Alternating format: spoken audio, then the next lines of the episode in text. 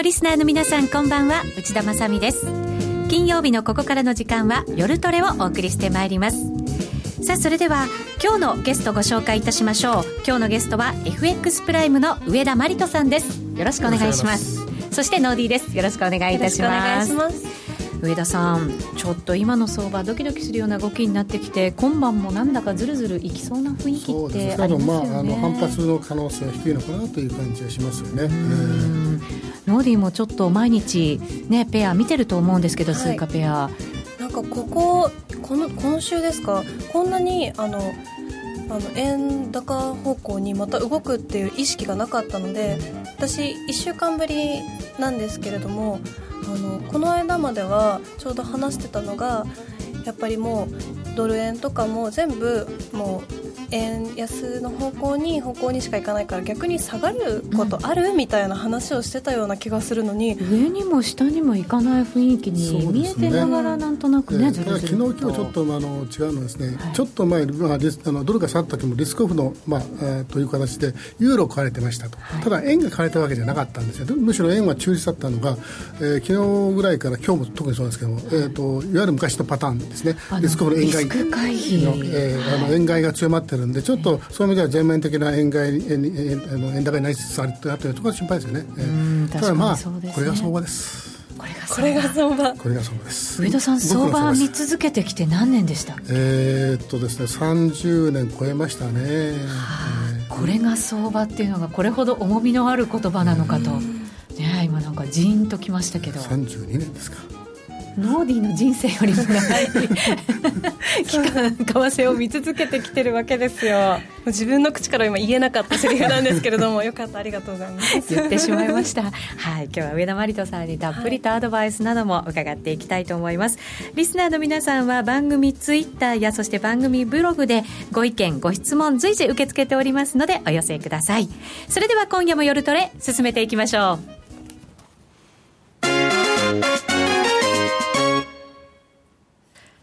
何やらテンション高い 明るい音楽でした。始まりましたが今日の話は暗くなると思うんですよね、えー、現在のドル円が122円今70銭から71銭あたりですかね。ユーロ円が138円47銭から48銭。ユーロドル1.1283から84あたりとなっています。今日の動きを見ていて私もなんかこう背筋がゾッとするような感じがあったんですけれどこのところそのリスク回避の動き、ね、昨日、えー、今日ぐらいは高まってきたということです、はい。が、そうすると、あの FOMC の議事録なんかがきっかけというか、追い打ちをかけたのかなと思ったりするんですけど、そこはですね、確かにハト派的という判断というか、評価があるんですけれども、あのよく見ますとね、さほどの変化ないですよ、6月のですね FOMC のあの議事録と比べましてですね、まあまあ、3つ大きな景気見通し、これはもうほとんど変化なし。うん。で雇用について、まあ、むしろ若干情報修正されてるんですけども、ただ、あの7月に発表された6月の雇用統計があまり強くなかったもんですから、もう一歩踏み出す言葉がなかった、うん、まあ、そういう意味ではもうノーチェンジだと思うんですね、でもう一つ、インフレ、これはちょっとあの若干こう弱い方向にったんですけど、大きな変化はないんですけれども、まあ、要するにあのエネルギープライスがですねあの落ち着いたという文言が6月分にあったんですけど、うん。はい、これがなくなったということで、まあ、原油価格、まあ、コモディ価格全体に対する懸念が深まった、うん、もしだからインフレ率を重視するならば、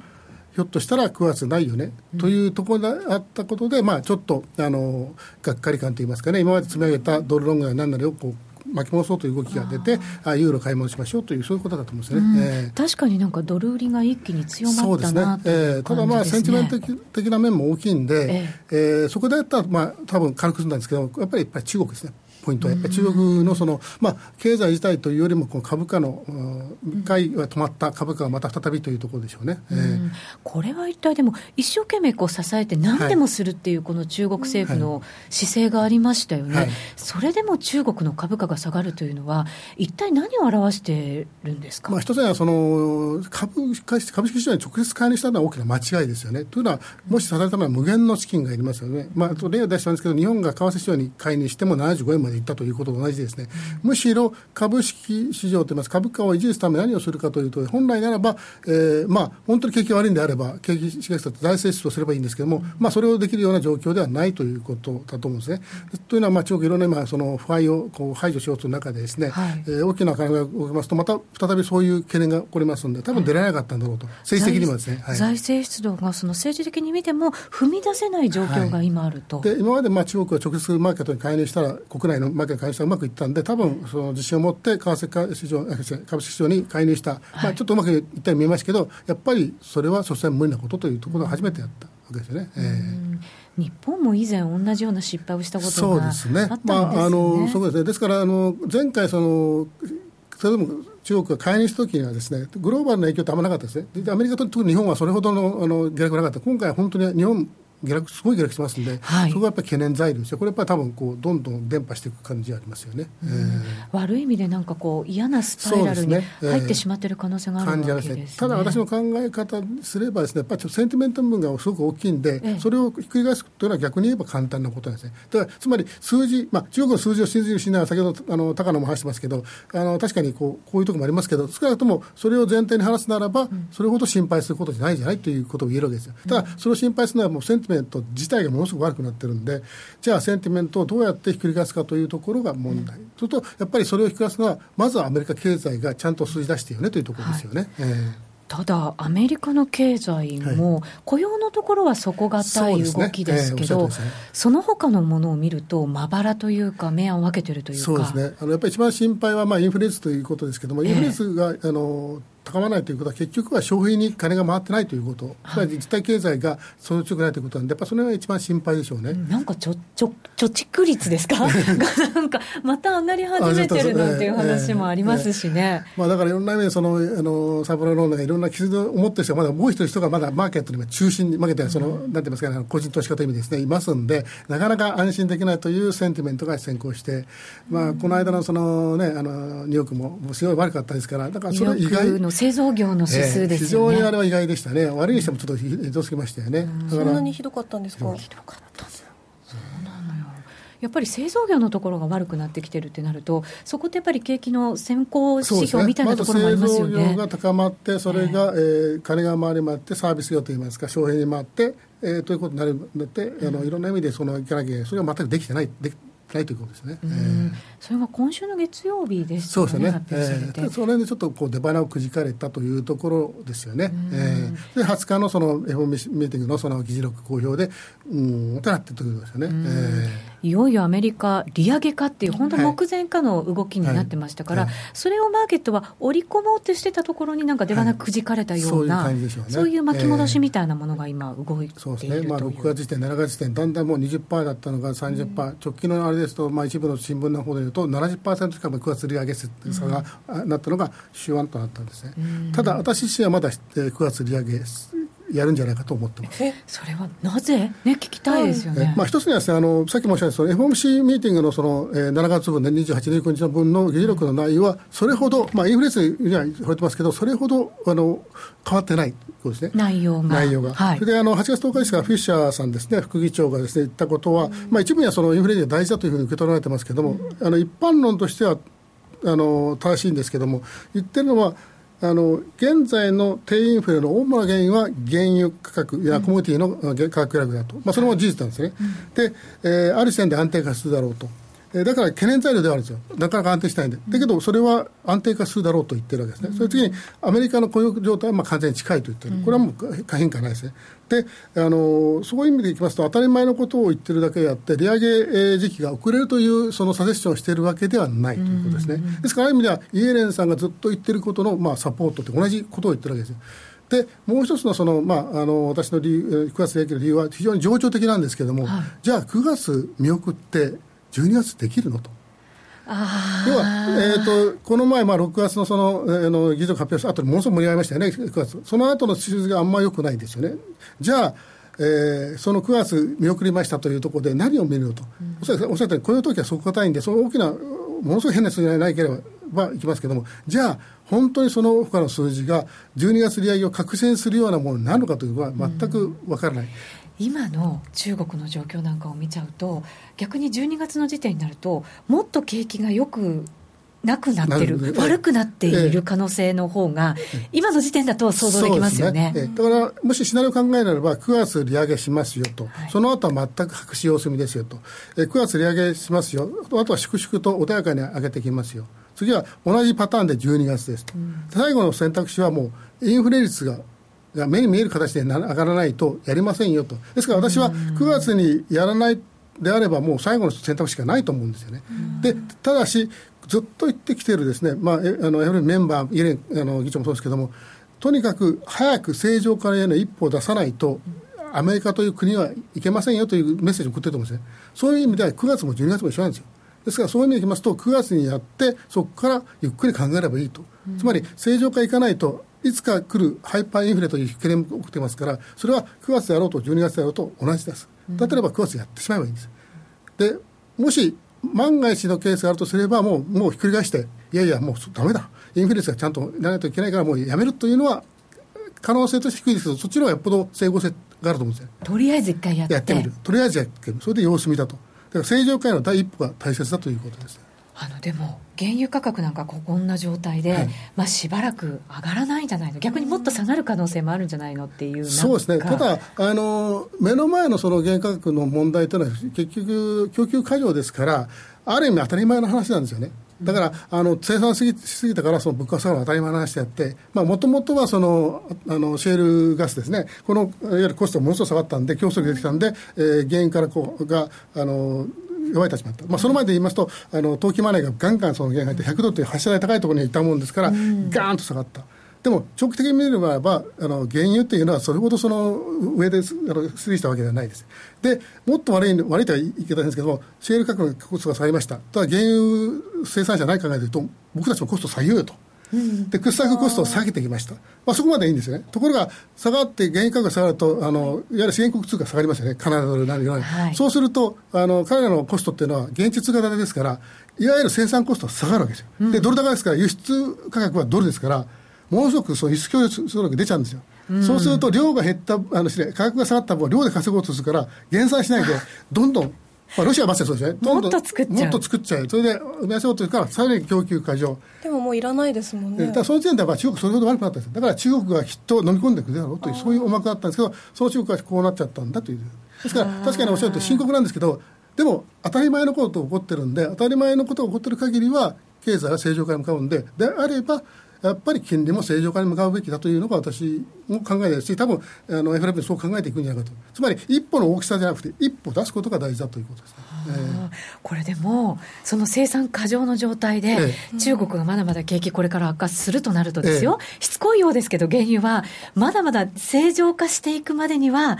ちょっと時間がそうですね、ただまあ40ドルが正常かというと、私は長い目、あの今までのその価格見てますと、40ドル別に普通の価格であって、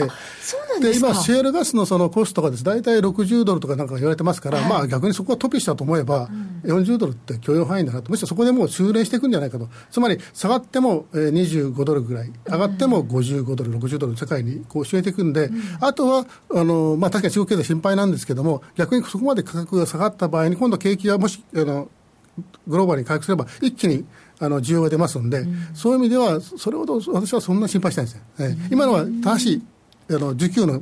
価格ですから、むしろ100ドル超えたときは、需給は逼迫してなかったのに、投機までガンガン入って上がっただけですから、それよりも健全な姿だと思いますよ、えー、そういうでも、原油の100ドル超えていった時の動きなんかは、やっぱり投機マネーで、それは今が正常じゃない状況だから、そう、看護マネーがバチバチ入ったりして。えってことは、正常化のその一歩をアメリカが踏み出すということは、はい、そこを正常化することだから必要。ね。えー、まあ、物はすべて需給ですから、はい、そこに変えれば、ファンダメンタルに乗っ取れば、正しいことをしてれば、いつかはその実体経済が回復して、価格も正,、まあ、正常という言い方も変ですが、価格もきちんとした動きになるんじゃないかと私は思ってます。ただなんか、アメリカがこれからもしかしたら景気悪化してくるから、その前にその一歩を踏み出しておきたいっていうふうな見方もありますよね。そうですね。あの、まあ、悪化はないでしょうけども、おっしゃるとおり、その、順調に回復するかというのはまだはてなはてながちょっとつくと思うんですよね。うん、やっぱりアメリカが一人ですね、あの、機関車とすればですね、ずっとやってきたら、よしと思ったら後ろ見たら誰も来ないというあの、連結が一番弾けた可能性はあるんですけども、はい、ただそう言いながらもですね、やっぱりゼロ金利ってやっぱり異常ですからね。ええあの基本的にはそこを正して上であの経済サイクルがきちんと回るためにはまずそこをやらないということだと思いますね。もしそれをうまくいけば日本が次に次に、えーまあ、日本の前にそのカナダですね、まず、カナダはもうアメリカの経済、まあ、実際いいですからね、でカナダ、それから、まあ、あの回復者、英国ですね、この2つがいって、それから日本、それからヨーロッパと来るはずなんで、まあ、ヨーロッパはいろいろ懸念ありますけど、やっぱり順番そこで、そこがうまくいって、中国が安定すれば、あのグローバル経済はうまく回り始めるんじゃないかと、ちょっと楽観論すぎるんですけども、はい、これが本来姿で、そういう方向に行かせるためにも、やっぱり金利上げは一歩大事だということですね。じゃ逆に利上げがそれこそ9月、12月だったとしても、もうやっぱやめたってなった場合は、何が起こるんですか？あのそのその前提条件がなぜやめるかというところに次第でしょうね、えー、だからアメリカ経済失速したということは非常にあのまずいですけれども、まあ、アメリカ経済があの回復してるんだけども、えーまあ、動きが鈍いとか、ないしはその後を追随する国の経済が全然回復しないとか、そういう面ではまずいでしょうね、非常に。えー本来だったら、アメリカも自分のところが正常化の一歩に踏み出すためには、中国にも安定した景気、経済を築いててほしかったっていう面はあるんでしょうね、だから、まあ、あのそこの見方ですけども、ある意味、まだあの不安定になってると、経済自体が不安定になるとは思ってないんじゃないですか、あの私もそう思ってるんですけど、やっぱり株価がの動きが異常であって、あのまあ、本当にあのしつこいですけど、中国の数字が本当真実かどうか別にしましても、はい、少なくともあの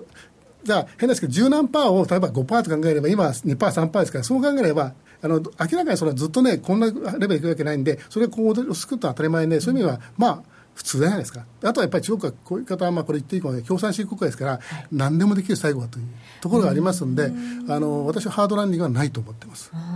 中国に関しては、その何でもやるお金がもうないんじゃないかって心配する 噂みたいなものがあって、ちょっとね、これもどうなんだろうと。そう,、まあ、そうは言っても、やっぱり巨大なマネーも動くし、やっぱりこう、なんていうか、中国の、なんていうかこう、ちょっと言いにくいんですけど、要は、あの2つを取るために8つを切り捨ててもいいというような政策を取る国ですから。あの十分あの回復といいますか、安定する可能性というか、私、今でも安定だと思って、定位安定ですね、でこれがもうちょっとこうピックアップする可能性はあると思ってます。ただ、実際の中国の状態がどうにせよ、中国がやばい、やばいというか、ひどいなという雰囲気はあるので、でね、アメリカがそれを理由に利上げを、本当は自分のそのアメリカ自体の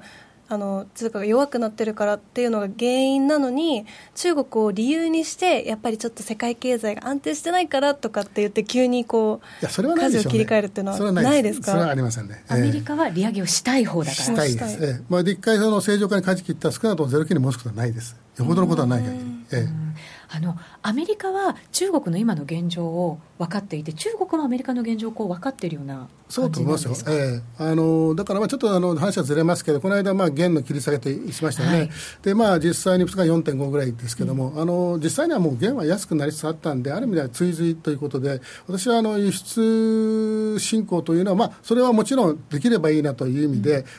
ー、ハッピーということあると思うんですね、ですから、まあ、おそらくあの4.5%、5%とかやれば、多分 GDP に対する影響って1%ぐらいになると思うんですよね。だから大きいと思うんですね。ただし、それは主目的じゃなくて、まさにそのこうするように IMF から歓迎のそのなんて言いますかね、えー、言葉出ましたけども、要は SDR で通貨になる、はい、これだと思うんですつまり実際に合わせて動かしてはね、僕たちはあの頭がガチガチのあの管理相場じゃないよねというメッセージを送ったんと思うんです、まあ、自由化みたいなところの一歩目だと。えーえー、だから逆にひょっとしたら高い時だけはそっちに動かすかもしれない。だから、あの、その意味でいきますと、あれは前もってって話ができたのか、それともあのメッセージを IMF が受け取ったのか分かりませんけれども、そっちが主眼だったと思いますよ。SDR に向けて入るために向けての動きだったと。その上で、その付加価値として輸出が伸びれば、とっても嬉しいなということだと思うんですよね。えー、確かに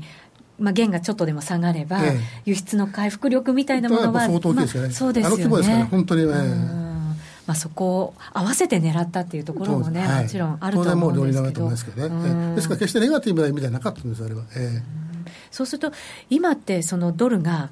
売られる方向に、はい、まあ、全面安みたいな展開になってますけど、はい。はい、それが一旦落ち着いてくれば、またドルが高くなっていくっていうふうに考えた方がいいんです私はそう思ってます、やっぱりあの利上げサイクルに入った通貨は、とにかく最初やっぱり買われますので、はい、今回はちょっとその利上げするしないしない、いつ何月というのはあれなんで、論がちょっと積み上がりすぎたと思うんですよね、うん、普段はそういうことないんですけど、ただ、じゃあ逆に言えば、普段はもう本当にその利上げが始まると、パンパンパンと上げることが多かったんで、はい、えー、どちらかというと、もう、えー、利上げしてから1、2か月でピークアウトしちゃって、ドルが下がるけど、うん、で今回、逆で、えーまあ、緩やかにまあ、2004年の利上げの時も緩かったんで、それほどドルは落ちなかったんですけども、まあ、そういう形でいきますと、えー、ドルがピークアップするのが遅れる、ないしはドルがある程度高い状態で、えー、長い期間維持するという可能性は十分あると思いますね。でも当然のことが、えー、それでもやっぱり、もしアメリカ経済がさらに成長するならば、いわゆる巡航速度に入りますから、はい、当然、えー、アメリカの株は売られて、で、ドル売られますから、その時はやっぱりドルは下がるんですけども、その時どうなるかというと、えー、今までその巻き戻しから逆に巻き戻しと巻き戻しなんで、ドルが、えー、売られますとなると、えー、資源国通貨とか、新興通貨買われます逆になります、ね、はい、でもちろんドル円は下がりますけどドル円って円はどっちかニュートラルになりますんでドル円の下落よりも、そういう新興通貨な資源国通貨の上昇の方が大きいんで、黒線はある程度維持するんでドル高トレンドが終わっても円安トレンドはなかなか終わらないというストーリーを今私は考えてます、えー、そうなるとまあ日本の企業にとっては、ね。はい、えー、少しはなんか安心まあ、個人投資家にとってもですね、だからまあ当然としては今の日本の状況は変わらないということですね、アベノミクスがまあ失敗しない、ないしは緩和状態がある程度、アメリカよりもさらに長く続くという前提にすれば、おそらく円安トレンドはまだ長い命を持つのかなと思ってます。ただこう、心配なのが、アメリカが利上げしたときに、そのアメリカの利上げをきっかけとして、新興国通貨が結構下がったりするということは、歴史的に何回もありますよね。それが影響するっていう。もちろん影響する。あのただ今回はですねあのもうずっとその利上げ利上げという前からですね2013年6月でしたかねバーナンキ前議長がですね、はい、えー、縮小あの緩和縮小を言っただけでものすごい量のお金が中国に流れたわけです動きましたね、えー、それでもじゃあそれはあの中国に戻ったりとほとんど持ってないわけででさらにこの1年もう利上げが本当スケジュールに入りましたても結構流出してるんです、はい、おそらくもうこの、えー、何ヶ月かで1億ドル出てないかと言われてますよね、はい、だからある意味もう出るもそんなないんですよね、だから今、ひとえにあのアメリカの利上げの影響というよりは、新国自身の問題、高インフレ、それから財政赤字等々ですね、ですからあの要は新国自身がそのお金を入れる魅力がないわけですから。利上げがあの決まったとか言って、一気にもう流出もないと思います、ですから影響はないと言いません、もちろん、うん、だけど、むしろバーナンキさんが言った時よりも全然影響は少ないと思いますよ、あじゃあもうかなり織り込んで、流出するものは流出してしまって、じゃあ、利上げをきっかけに、多少影響はあるかもしれないけれども、はい、それで落ち着いてくる可能性っていうのもあるんですね。もう一つのポイントは、えー、と最初も言ったストーリーで言えば、9月利上げとしたとして、その後の利上げは分からないよ、うん、要は様子見だよと、すぐに巡航速度に毎回上げるわけでないよということで、うんはい、えー、そういう意味でいきますと、あのそこに新国の資金がガッと出る必要もないわけですから、うん、その2点から見ると、やっぱりそれほどあの深刻化するような可能性は低いと思います、うん、そうすると、じゃあ、まあ、中国の状態がこれ以上に悪くならないんであれば、本当に利上げは、ね、アメリカの場合は急いだ方がいい。いいと私は思いますね。はい、ね9月の可能性はまだ残ってます。上田さん曰く。そう私だけかもしれません上田さんってでもあの相場見続けてきてもう三十数年。で先ほどおっしゃいましたけど、はい、あんまり私上田さんのトレードの仕方ってトレード術って聞いたことないですね。いつもファンダメンタルズの話をこう伺うことが多いので、ね、あの正直あのファンダメンタルズの話は苦手でテクニカルも苦手なんですけどね。あの私はあのどっちかというとあの動物的な感だけで生きてきた人間なんで。かっこいい。行ってみたいです。いやいや本当に。あの上がるか下がるかはないんでね、ただまあ一つに言えるのはあのなんて言いますかね。やっぱり入り口が大事ということと。出口もないですよ。だけど今皆さんちょっとテクニカルとかそのファンダメンタル取られるとえー、今買えないよねと、うん、でも僕買いたいんだと。じゃあ今122円のね70ですよねって。あ122円ちょうどいったら買おうかなというそういう人になりますよね、はい、だからそこまで待つ、えー、でもおかしいでしょ。122円ちょうどいくと思うから買いたいんでしょ、はい、ということは今売ればいいじゃないですか、とりあえずは。両方取っていいんですか？取っていいです。でただし自分は買いたいわけじゃないから出口はしっかりそこはチャート見るんですよテクニカル、うん、だから7で買ったらもう本意じゃないから普段なら60銭我慢するけどもそれは30銭でもう切っちゃうとかですね、うん、でもしうまくいって、えー、で今70で売りましたと。で120円の2030来ましたと。なんかいきそうなんだけどむにゃむにしてると。いやとりあえず売っちゃいましょうと。いうと、まあ、多分30で買いますと40銭取れますよね。そう本来は2円ちょうどで買うつもりで高いところに買ったら見えますけど実は4銭取れてるんで実は120円90で買ったと同じ効果ですよ、うん、で次もだから出口を考えるじゃあ、えー、2, 2円のじゃあ、えーと、3まで変えたわけ。それでもちろんあの倍にしてロングしたわけですじゃあ次はどこで損切りするかと。で利食いはどこに置くかと。当然2円の70で売ったわけですからそれよりそれで売ってもつまらないでしょ。103円とか上狙いじゃないはいなってほしいなで最長でもし売るとすると70銭じゃないですか。そうすると損切りは50銭で下に置く。だから121は80ぐらい置くとかいう形であくまでも入り口は買いたいか売りたいか。で自分がどこにターゲットを置くかでさっきも広い広い広ければさっきと逆やればいいと。逆に今123円の時にですね128、えー、2円のですね9まで買いたいそれバカ。買えばいいじゃん。10銭しか買わないじゃんそれは損切りをとあの利用して変えればいい幅がいいわけであの本当に一番愚かしいのはそこなんですよ。その細かいところを見てないで、ええ。まずそこはもう突入してですね。ただそこでどことも突入したばかりですから本当に。あのそこはあとはチャートを見て。あとはそのスパンですね。チャートを見るのもどのどのチャートを見るのはスパンにしたいですか。ら自分のトレーニングのあれですね。スパンですね。だから20銭30銭取るなら本当にもう本当にポイントがフィーですよ、うん、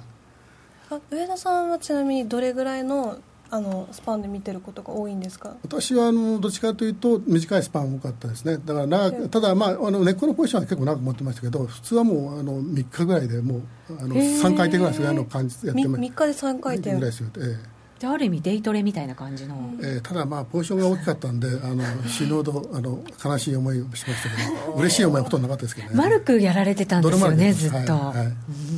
ノーディーマルク知ってる？マルクがあった時お金知らなかったなその話みたいなもう。不例なんですから。すいません。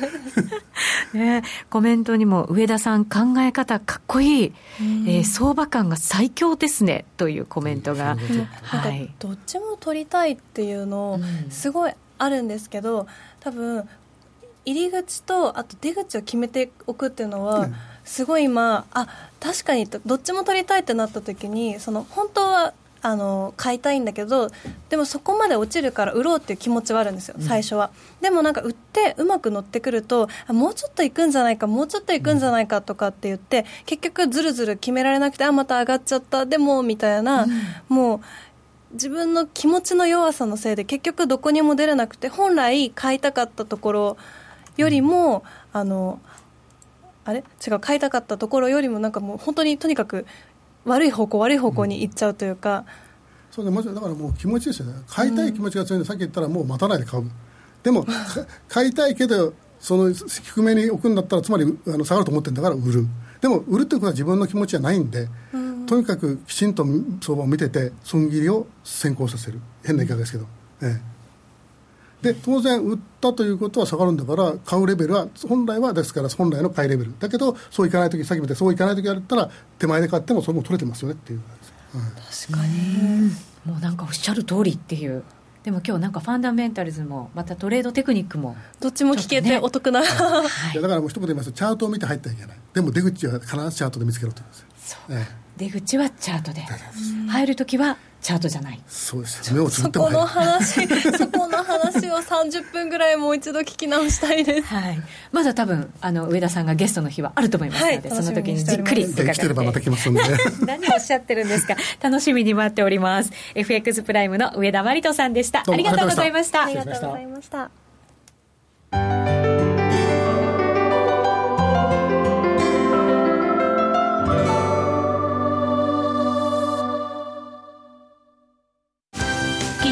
スが今すぐ聞ける。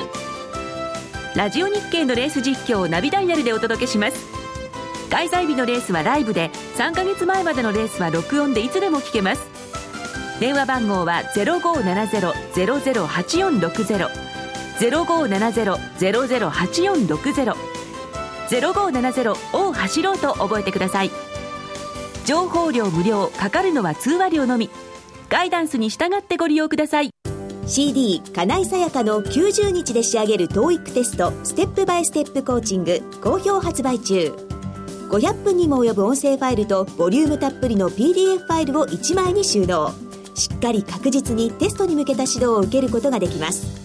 お値段は税込5400円。送料が別途かかります。お申し込みお問い合わせはパソコンスマートフォンからラジオ日経ネットショップサウンロードまでどうぞ。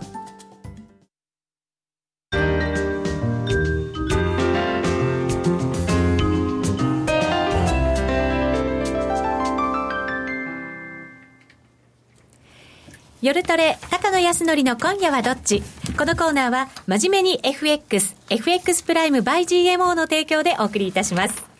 ここからは、FX 取引をさらに真面目に、そしてもっと楽しむためのコーナーです。それではご紹介しましょう。高野康則さんです。はい、よろしくお願いします。よろしくお願いします。ゆきなちゃんです。よろしくお願いします。よろしくお願いします。りさちゃんです。よろしくお願いしおます願いします。引き続きノーディーです。よろしくお願いいたします。さあ、高野さん、ちょっと今週は嫌な動きになってきましたので、このあたりの背景、ちょっと解説を簡単にいただきましょうか。はい、はいあのまあ難しいところではあるんですが、はいあの一つちょっと内田さんにこう逆らうようで申し訳ないんですけど。何か質問されるかと思って、いやいやいやいやドキッとしちゃった。あの確かに今週の動きあの、はい。株という面で見ると嫌な動きなんですけれども、為替は別にあの上がっても下がっても売れ、はい。あの嫌嫌ではないので、うんそうですね。あの動いてくれる方がまあそういう意味ではあのやっとドル円膠着したところから抜け出してくれたんで、むしろ嬉しいという。あはいそうですね。ただ、株にね、ちょっと影響を与えちゃうっていう、まあでも今回は完全に株が先ですね。先でしたか。はい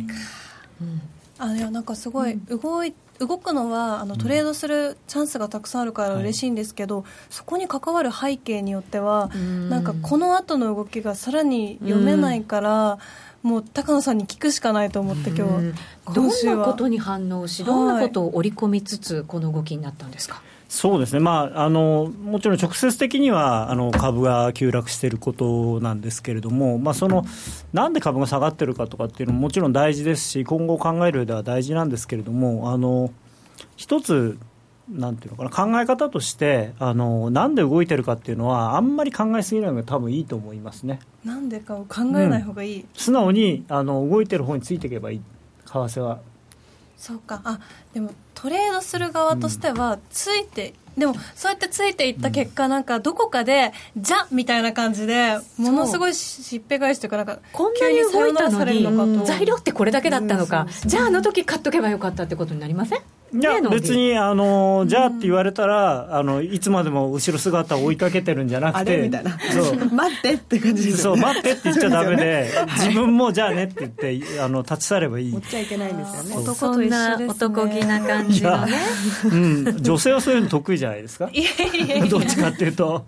まあ男性よりは得意かもしれないですけどね。あのでもそう思います一般的ポジションに惚れるなってね、そういう言い方もしますけど、それはそういうことなわけですよね。うん、まあでもねやっぱりしょうがないですよね。あの惚れちゃう。惚れちゃう方なんで。ただその嫌われたらもう諦める。なるほど、はい。そう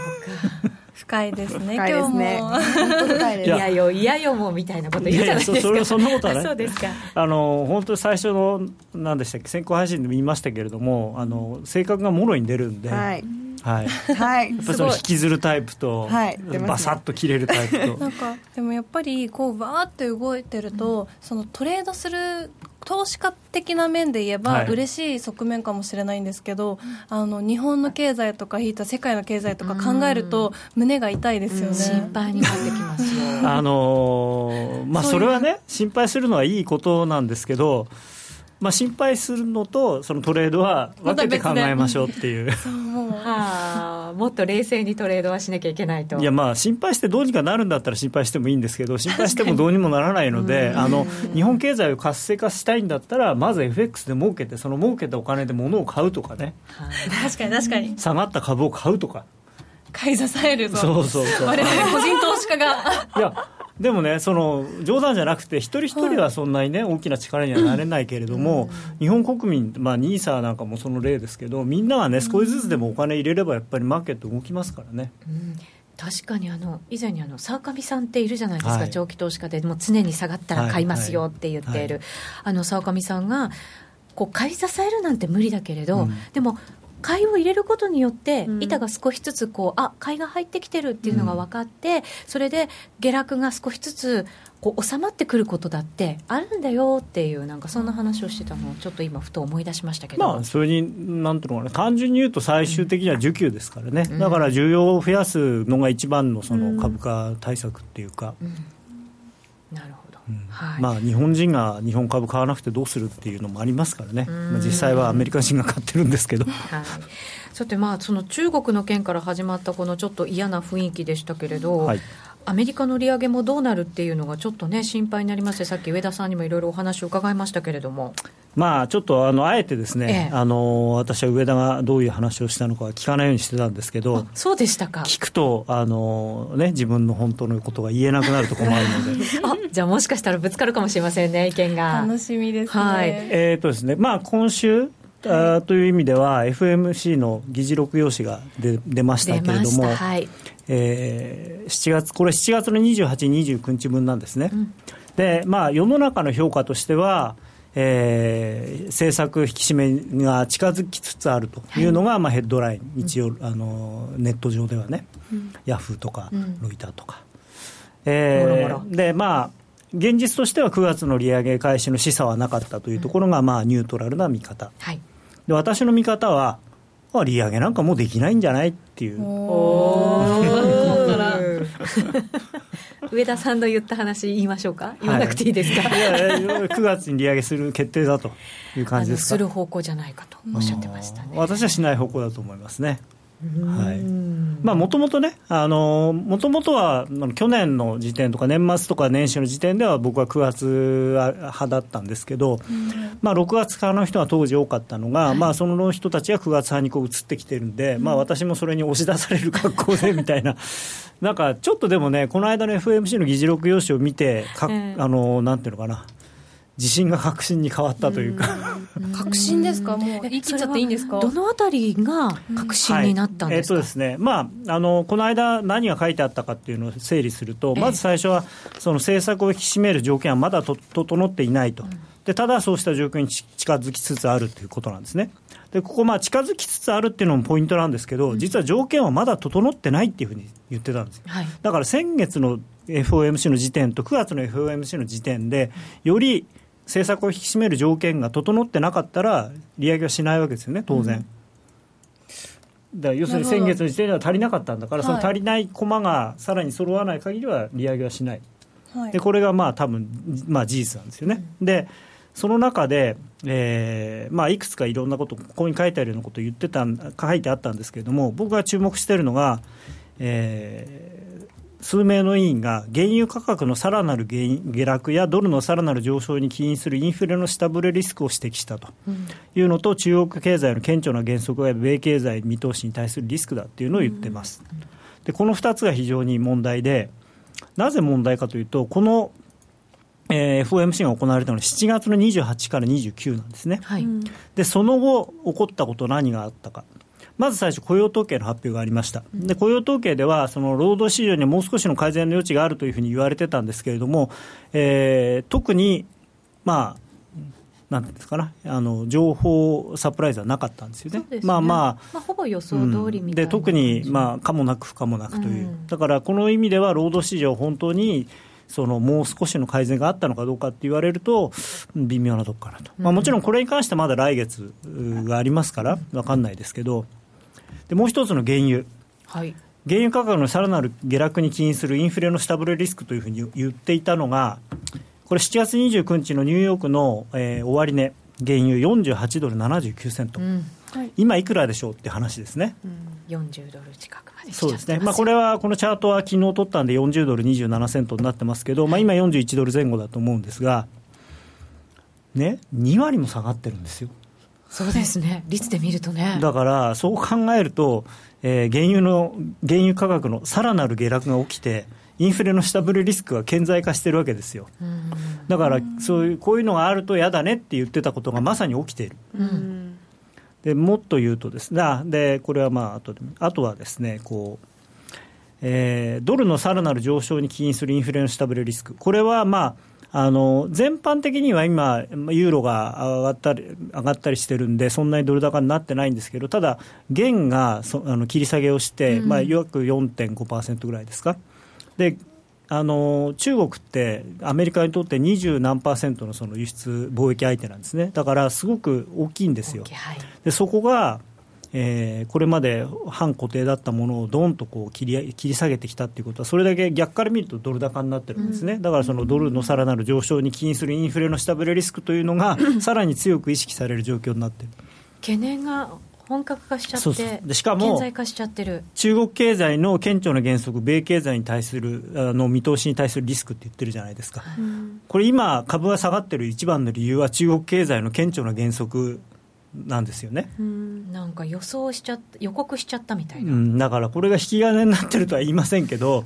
引き金に近いうん、だからよく、まあ、ちゃんとね、あのやっぱりその、まあ、これはもちろん、マジョリティの人が言ってたわけではないんですけれども、その何人かの人たちが、いや、こういうリスクがありますよねって言ってたのがまさに起きてるわけだから、その人たち、ほら、見たことかと。でしょう、内田さん、だめ、そんなね、楽観的にみんなこと言っちゃっちゃだめですよっていう。怖い怖い。怖いよ。私慎重派だけど。いや 例えばね、例えば、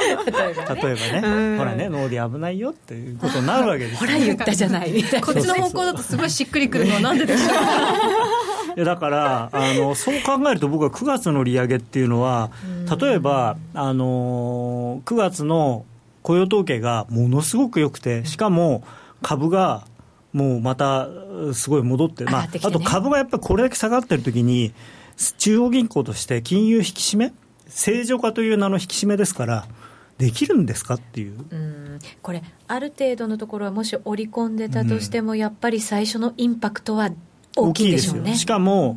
マーケットが今、自信なくしてる時ですから、あーね、悪いものをさらに悪く捉えちゃうようなメンタル的なところありますよね。そしたらもっ。と貯蓄もしたくなっちゃいますよね、うん。そうなんです。で貯金の下手なアメリカ人が貯金しちゃうという最 最悪のというかね、そうあってはいけない。た使わなだきゃいけない人たちがね。うん、ただね、あのーただねじゃないんですね。えーと原因 まあ、これ、いくつちょっと全然違うあの、もうなんて局面になっていて、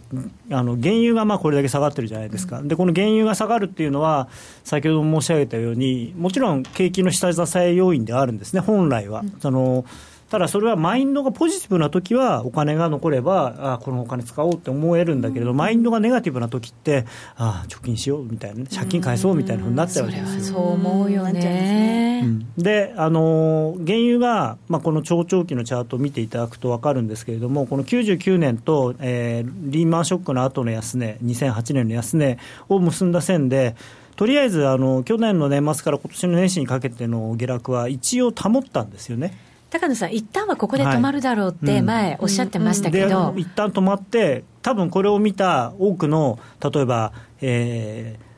く黒い田んぼの人とか、それから ジャネットさんとかは、あここで止まったんだから、一回ね、その80ドルぐらいまで戻るだろうっていうふうに思って、そういうふうにおっしゃってたじゃないですか。はい、ね、秋になったら70ドルから80ドルぐらいになるから、そうすれば前年比で見ればもうマイナスじゃないんだよみたいなこと言ってて、あらあらあらって感じで、そこね。おいおい言われちゃったよ、おいおいおいって、まあ、まだこれ、月末にならないと分かんないですけど、一応あのー超長期ですからね。はい、でも、ちょっと話違ってるんじゃないんですかっていう、でこれ、怖いのが、多くの多分ヘッジファンドの人とか、投資家の人で、あこの辺で一回止まったんだから、きっと上がるだろうと。いうことでね、また買ってると思うんですよね。ロング。ポジション持っちゃってるから、で逆に投げが出るってそうそうそうでことそれがだから今投げ、だから投げさせられてるからこそ、この線、今度切れた時から、だーっとやっぱりかなり勢いよく下がってるじゃないですか。なるほど。うん。だからね、これは結構やら傷んでるんですよね、だからこれこれがやっぱり株を投げてるひ一つの原因の一つだと思うんですよ。そうか、そうすると来週もこの辺りの動きなんかを見ながら、はい。また経済指標なんかも見ながらちょっと神経質な感じで。そうですね。でただ、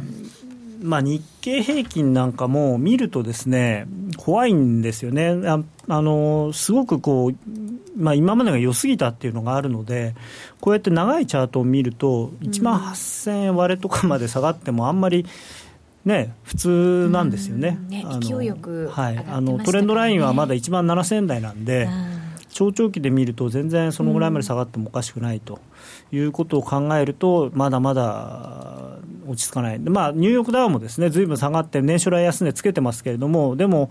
まあ、でもこれも1万6000ドル台だからな。結構痛いですよね。ねそうですね。さあ利上げが9月にあるのかないのかこの辺りも大きなポイントいや僕は年内にあるるのかないのかっていうのがポイントじゃないかなと思ってますけどね最近は。そうかそう。年内にできなかったらできないんじゃないんですか？まあ来年あったかくなる頃には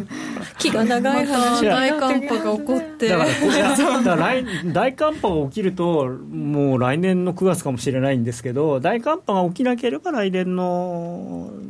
4月ぐらいにはできるかもしれないかなみたいな、ですか。ちょっと長い話聞きましたが。はい。さあそれでは高野さん。これね言わなきゃいけないセリフなんでね。はい言わせていただきましょう。高野さん今夜はどっち？一緒に言ってくれた。今度から全員で言おうか、あれチャートが動かない。言ってみようかな。高野さんが答えが出るまで。ドル円今夜は？どっち？いやドル円おしめ買いしたいんですけどね。あのおしめ買いですか、はいあのさすがに今晩のニューヨークが安値引けするとは思ってないんで、まあ、ただ、だからといって来週上がるかって言われるとそれもあんまり自信ないんですけどチャートが動かないというこのパソコンがまたあ動いたちょっとね安値切れそうですねまたね。そうですね、うん。今安値近辺ですよ。だからもう一押ししたところで買うっていう感じですかね。あんまり逆張りは良くないんですこれけどまだ落ちるナイフじゃないですか高野さん。いや落ちるナイフをだからどこで拾うかなんですよ。落ちちゃってもうちょっとゆっくりしてからでも遅くないんじゃないうん、ですか、だからそういう時はあの少し長めのチャートを見るんですよね、そうすると、えーとこの何月だ、これ、えー5月と7月の安値を結んだサポートラインが今、えーいくらだ、チャート見せ見てもらうと分かるんですけど、121円の8 8 70 7080ぐらいにあるんですよね、だから70銭80銭ぐらいか。122円割れは1回拾ってもいいのかなみたいな。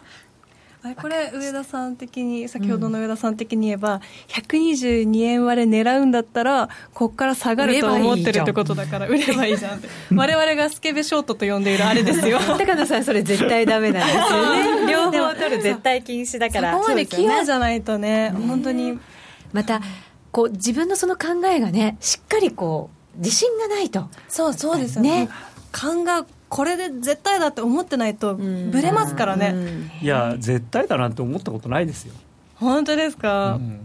この後もアドバイスいただいていきますので、はい、そのあたりは2人に、3人に自信を持ったアドバイスをいただきたいと思います。はい。お願いしますよろしくお願いいたします。高野康則の今夜はどっち？このコーナーは、真面目に FX、FX プライム by GMO の提供でお送りしました。相場が大きく動き始めた今だからこそ、FX にチャレンジしてみませんか ?FX プライム by GMO では多彩な FX 商品を提供しています。自由に取引できるスタンダードな FX なら選べる外為、ストラテジーを選んだり作ったり、システムトレードをするなら選べるミラートレーダーとちょいトレ FX。そして値動きが小さくても取引チャンスがあるバイナリーオプションの選べる外為オプション。自分の投資スタイルに合った FX を選べます。FX を始めるなら FX プライム by GMO をご利用ください。株式会社 FX プライムバイ GMO は関東財務局長金賞第259号の金融商品取引業者です。当社で取り扱う商品は価格の変動などにより投資額以上の損失が発生することがあります。取引開始にあたっては契約締結前交付書面を熟読、ご理解いただいた上でご自身の判断にてお願いいたします。詳しくは契約締結前交付書面などをお読みください。ソニーの卓上ラジオ ICF-M780N 好評発売中。デザイン操作性もシンプルなホームラジオです。ラジオ日経のほか AM、FM が受信できます。お休みタイマーと目覚ましタイマー機能付きで価格は税込1万1880円。送料が別途かかります。お申し込みは0335954730ラジオ日経通販ショップサウンロードまたはネットショップサウンロードまで。ラジオ日経ポッドキャスト。過去に放送した番組の一部やポッドキャスト限定の番組を iPod などの MP3 プレイヤーでいつでもどこでもお聞きいただけます。詳しくはラジオ日経ホームページの右上にあるポッドキャストのアイコンからアクセス。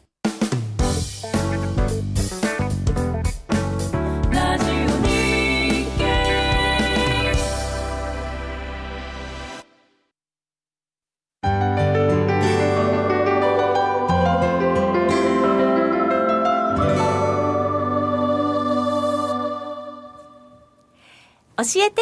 高野さん。あ私が言うとなんとなくね。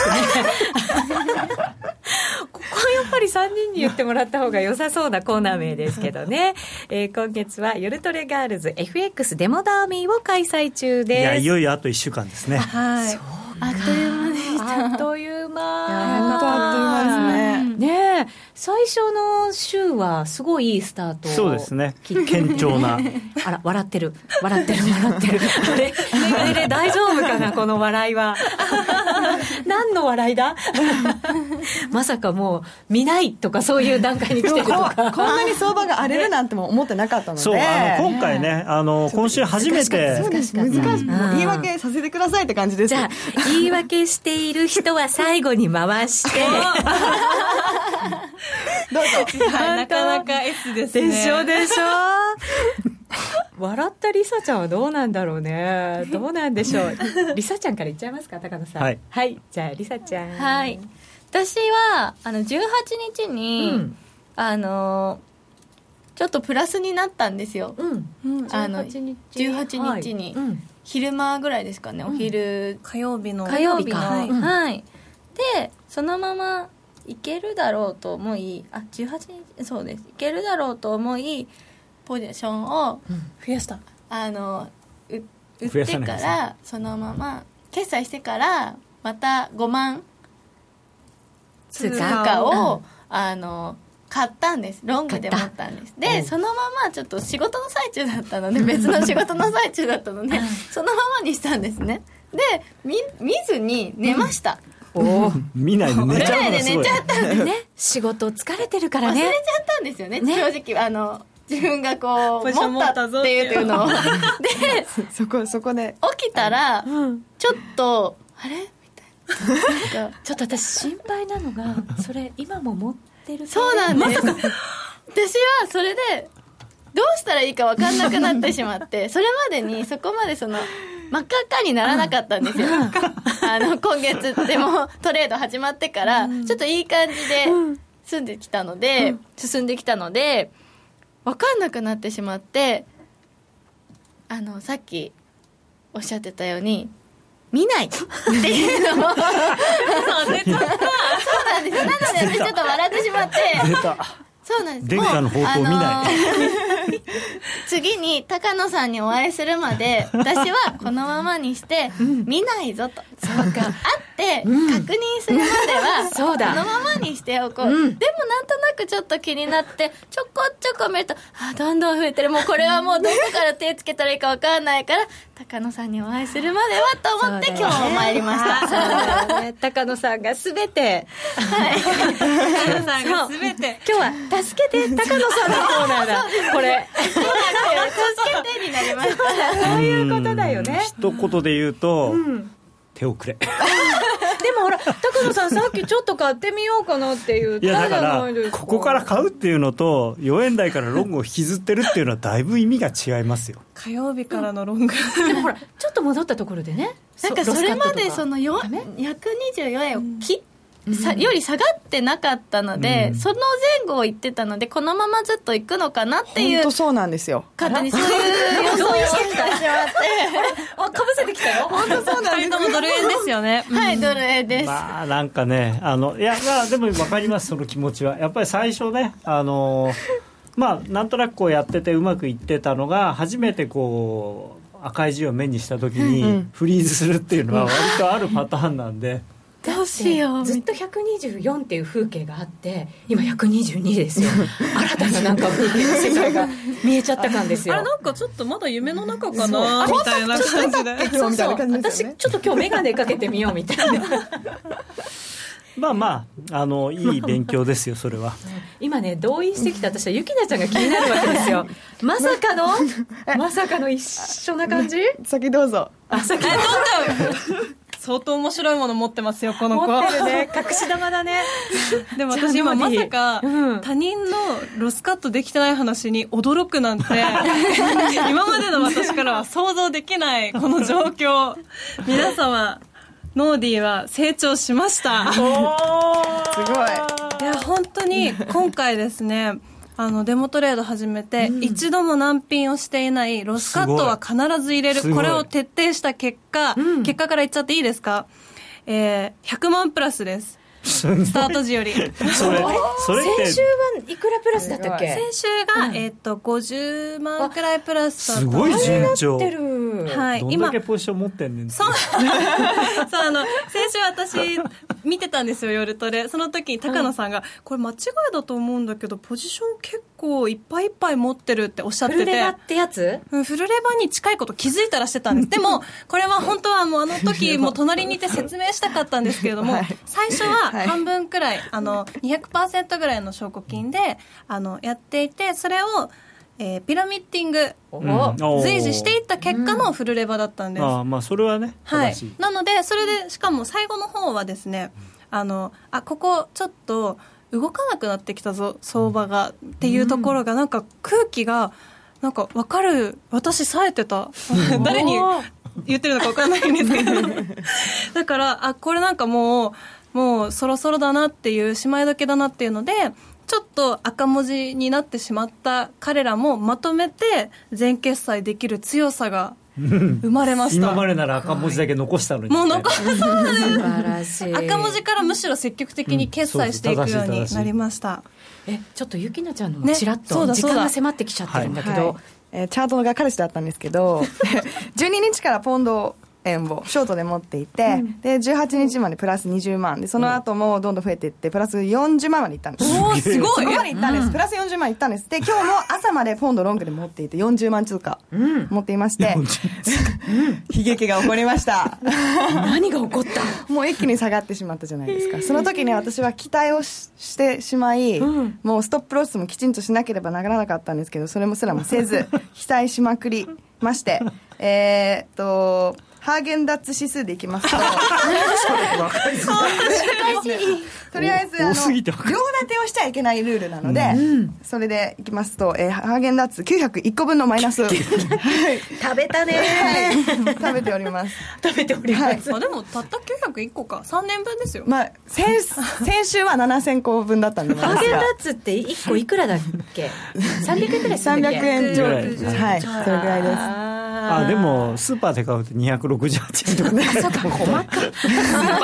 バレたコンビニで買ったあの正規の値段でスーパーではないです。定価だね。はい定価でお願いします。だそうですよ。いやスーパーで行ってほしかったみたいな。ロスカットまだ持ってる感じ？あはい。はい。はい、延長戦が楽しみですね。話してい話って。ちょっとずつ話してちょっとずつで。ちょっとずつ話して、さよならハーはいさようなら。ゲンダッツ、そうですね。はあだそうですよ高野さん。うん、まあまあこれも初心者にありがちな。あのまた何の理由もなかったわけでしょ？漠然とまあ戻るだろうと、はい。まあ、それはあの2人はやっぱ初めてこの真剣に相場を見るようになってでずっとほら先週言ったじゃないですか。あ言ったんですよ。ちょうど。あの一番良くないパターンだと、ね、持ってりゃなんとかなるじゃないか。って、待ってれば元に戻ってくるじゃないかって。難品して何がいけないんだ。ストップロスなんて何のために入れるんだっていうふうになっちゃいそうだったんですよ先週までは、それは見事にあやっぱりストップロス入れなきゃいけないんだ。難品しちゃいけないんだって分かるような相場が来てこの1か月の間に来てくれたのは、僕にとっては神風。逆にねアドバイスどうしたらいいかは延長戦で 伺っていきたいと思います。ぜひ皆さん延長戦もお楽しみください。さあ、ここでお知らせです。3月に開催し、大好評いただきました夜トレ特番雇用統計ナイトスペシャルの第2弾が決定しました。9月4日金曜日、だから次の雇用統計発表の日ですよ。そうですねすね。場所は赤坂見附駅、赤坂見附駅や永田町駅のすぐ近く、木尾井町フォーラム。というところです。夜トレメンバーはもちろん勢ぞろいですしゲストとして、えー福永博之さんも登場します、もうファミリーですよね、えー FX プライム by GMO の講座をお持ちの方40名様をご招待いたします。応募多数の場合は抽選となりますのでご了承ください。また静岡でもセミナーあるんですね。はい、えーとこれはですね9月のよ、えー何日だ？12日ですね、はい。土曜日、えー、と静岡県あ静岡市駅のすぐそばの会場で、えー柳沢とあと小次郎講師そして、えー司会進行が石川さんと石川真美さん CNBC の。はい、ですね。詳しくは両方とも FX プライム by GMO のホームページご覧いただきたいと思います、それではそろそろお別れのお時間です。ぜひ皆さん来週もお楽しみに。皆さん良い週末を。さようなら。さようなら